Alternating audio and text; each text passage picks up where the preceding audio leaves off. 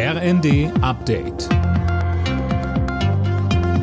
Stündlich neu. Auf den Punkt informiert. Ich bin Silas Quiring. Guten Tag.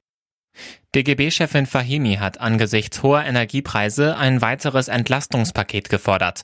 Zum Beispiel könnten Energiepreise gedeckelt werden, sagte sie der Bild am Sonntag. André Glatzel, wie genau sieht Ihr Vorschlag aus? Man könnte für jeden Erwachsenen und jedes Kind einen Grundbedarf an Strom und Gas festlegen. Für diese Werte könnten dann auch feste Preise gelten. Wer allerdings mehr verbraucht, so Fahimi, soll dann auch dafür zahlen. So könnten private Haushalte zum Energiesparen motiviert werden. Außerdem sprach sich Fahimi dafür aus, dass der CO2-Preis vorerst nicht weiter steigt. Damit könnte eine weitere Belastung für Haushalte und Unternehmen verhindert werden. Die Bundesregierung hat seit Beginn der Corona-Pandemie vor zwei Jahren bisher mehr als 53 Milliarden Euro im Gesundheitswesen ausgegeben. Das berichtet das Redaktionsnetzwerk Deutschland und beruft sich auf eine Antwort des Gesundheitsministeriums an die CSU. So lagen die Kosten für die Impfstoffe bei etwa 7 Milliarden Euro. Der Rest wurde für Impfzentren, Tests oder Schutzmasken ausgegeben.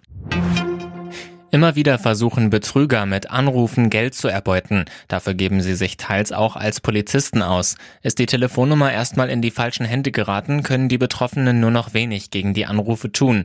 Die Nummer zu wechseln sollte man sich trotzdem gut überlegen, so Julia Rehberg von der Verbraucherschutzzentrale Hamburg. Wenn ich ein Prepaid-Handy habe, dann ist das vielleicht nicht so schlimm, aber wenn mein Vertrag normalerweise vielleicht noch 18 Monate laufen würde, dann sind das ja auch Kosten, die damit verbunden sind, wenn ich dann mir einen neuen Vertrag zulege.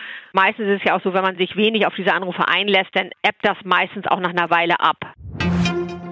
Carlos Sainz geht beim heutigen Formel 1 Grand Prix von Großbritannien von Startplatz 1 aus ins Rennen. Beim Qualifying in Silverstone sicherte sich der Ferrari-Pilot die erste Pole Position seiner Karriere.